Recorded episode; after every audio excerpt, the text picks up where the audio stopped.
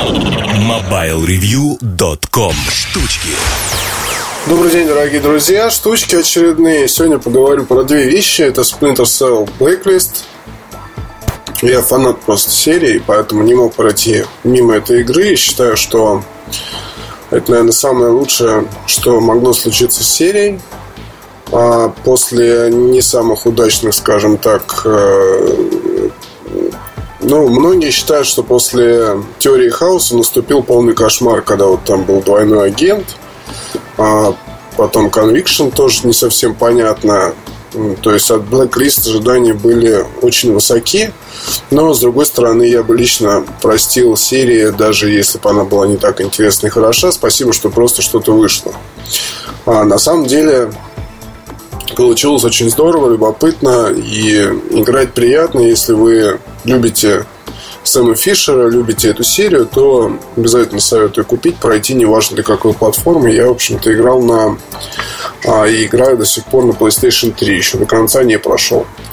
Давайте остановлюсь, наверное, на нескольких моментах, не буду там затягивать, чтобы те, кто не играют в игры, не утруждать их, скажем так, ну, в общем, в игре в Conviction была валюта, как бы валюта есть и здесь, задание вы получаете деньги, но эти деньги здесь действительно там, тратить с умом, и денег не хватает на то, чтобы, например, не знаю, вы там а, прошли три миссии и скупили сразу весь арсенал. На самом деле нет. То есть а, деньги здесь, ну и техника, оборудование, гаджеты, то есть все это нужно покупать дополнительно. Никто вам это просто так не даст, хотя в ряде случаев можно получить бесплатно, скажем так. А, ну а Splinter Cell, как многие знают, это в основном игра вот как раз фишек, гаджетов и так далее. Когда вы там как куколку обрежаете своего агента, что-то там все пытаетесь подобрать, что-то там делаете. Напомню, что раньше таких возможностей не было, но сейчас они есть. То есть раньше от миссии к миссии выдавали всякие новые гаджеты. Сейчас э, вы можете там сами подобрать оборудование. Оборудования очень много. А начиная там ну, банального пистолета с глушителем, который, естественно, есть. И можно выбрать там один из шести образцов, все они будут отличаться. Причем можно выбрать там с глушителем или без глушителя и купить для него потом отдельно какие-то улучшения. А, то же самое, ну, от пистолета до квадрокоптера, то есть маленький, маленький такой вертолетик, который стреляет э, дротиками парализующими. Это тоже очень здорово.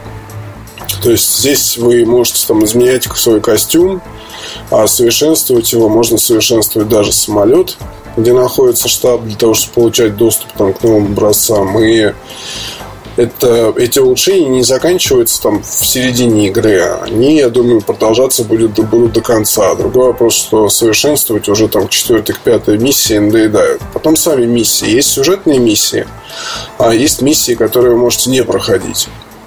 Но, ой, простите, длинный и долгий день.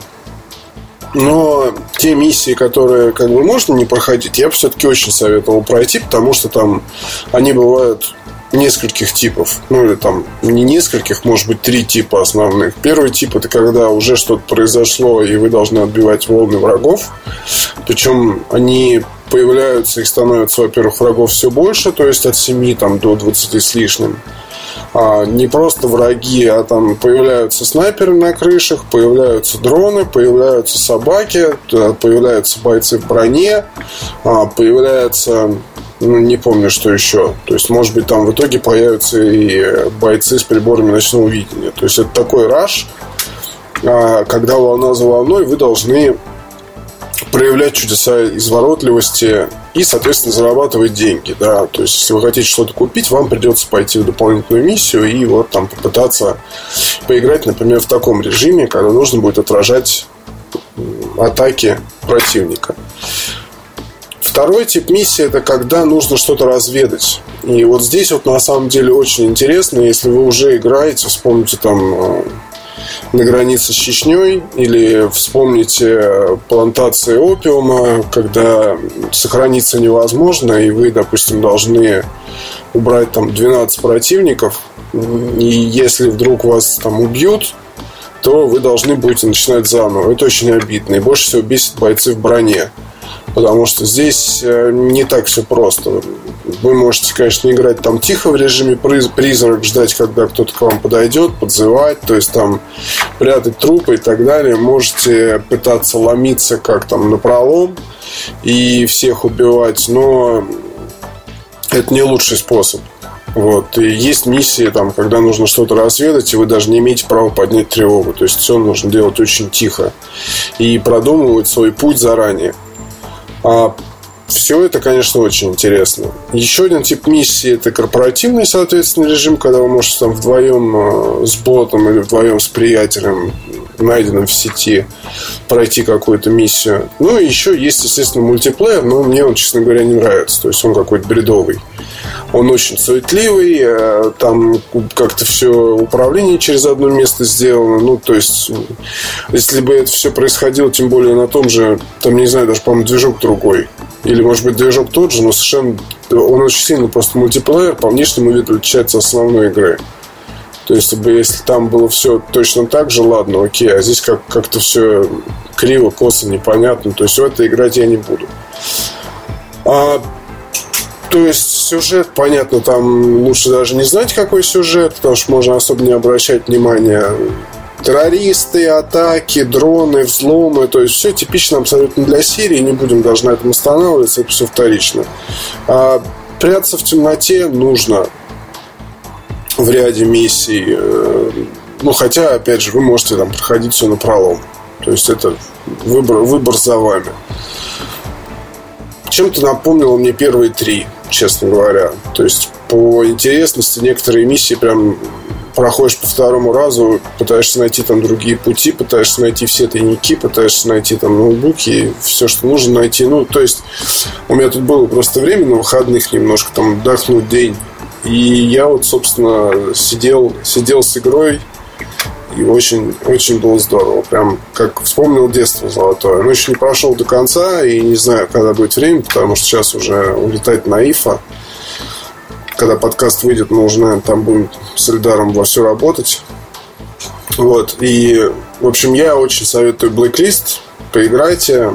Если вы только сейчас меня это услышали, то скажете потом спасибо, если вы фанат серии. Ну, даже если и нет. То есть, как игра, это вполне интересное занятие. Если любите стелсы всякие, там, Metal Gear Solid и прочее, то оцените обязательно. Идем дальше. Sony Xperia Z Ultra. Uh, у меня уже есть образец uh, с LTE, с черного цвета, с дисплеем этим своим огромным. Дисплей, хочу сразу сказать, лучше, чем у всех Xperia, что были и лучше планшета. То есть мне очень нравится то, как, как, какого он качества, скажем так. А дополнительные предложения, приложения, которые там стоят, многие непонятные. В целом, конечно, ну, само устройство непонятно. Что это за формат? Смартфон и планшет, планшет и смартфон. То есть я пытаюсь сейчас... Э, ну, я вот часто использую iPad mini сейчас. Мне приходится управлять несколькими страницами в Фейсбуке и для этого удобнее использовать второе устройство. Я практически перестал читать с телеф... со смартфона, потому что ну, глаза что-то очень устают. Может быть, надо зрение проверить, не знаю. Читаю тоже на iPad mini. А, хочется что-то поменьше. Ну, вот сейчас вот пытаюсь как-то сжиться с Sony Xperia Z Ultra и заметил, что на Android, конечно, нормальных читалок раз-два обчелся. То есть а я что-то думал, что FBI Reader до сих пор э, хороший, но давно я уже просто не запускал, честно скажу. Вот, а тут пытался просто загрузить файл и так и не понял, как открыть. Вот, нашел в итоге там какую-то другую читалку, сейчас вот пробую ее. В чем проблема, я так и не понял, ну и разбираться уже, наверное, поздно.